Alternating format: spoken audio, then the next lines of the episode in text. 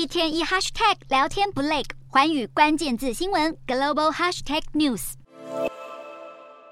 等了又等，终于宣布了，美国总统拜登在二十五号透过首支二零二四竞选影片，正式宣布要角逐连任白宫大位。拜登喊出要为美国下一代捍卫更多自由、民主和权利。竞选影片还剪入拜登小跑步出场，展现活力。最后不忘说要和大家一起完成这项工作。虽然拜登目前在党内几乎没有对手，但已经高龄八十岁，是美国史上第一位年过八旬的总统。年纪和健康又是拜登会遭遇的最大质疑。即使能够获得民主党提名，但打选战如何全美国跑透透，将对体力带来很大挑战。但目前七十六岁的美国前总统川普，不晓得是不是突然忘记自己年纪也不小了。美媒最新民调显示，只有百分之二十六的人认为拜登二零二四年应该竞选连任，不应该的比例高达百分之七十。而川普也高达百分之六十，不过川普声势看涨，不少共和党支持者力挺他再战白宫。目前川普民调更是领先大黑马共和党籍的佛州州长迪尚特十五个百分点，其余参选人甚至被远远甩在后头。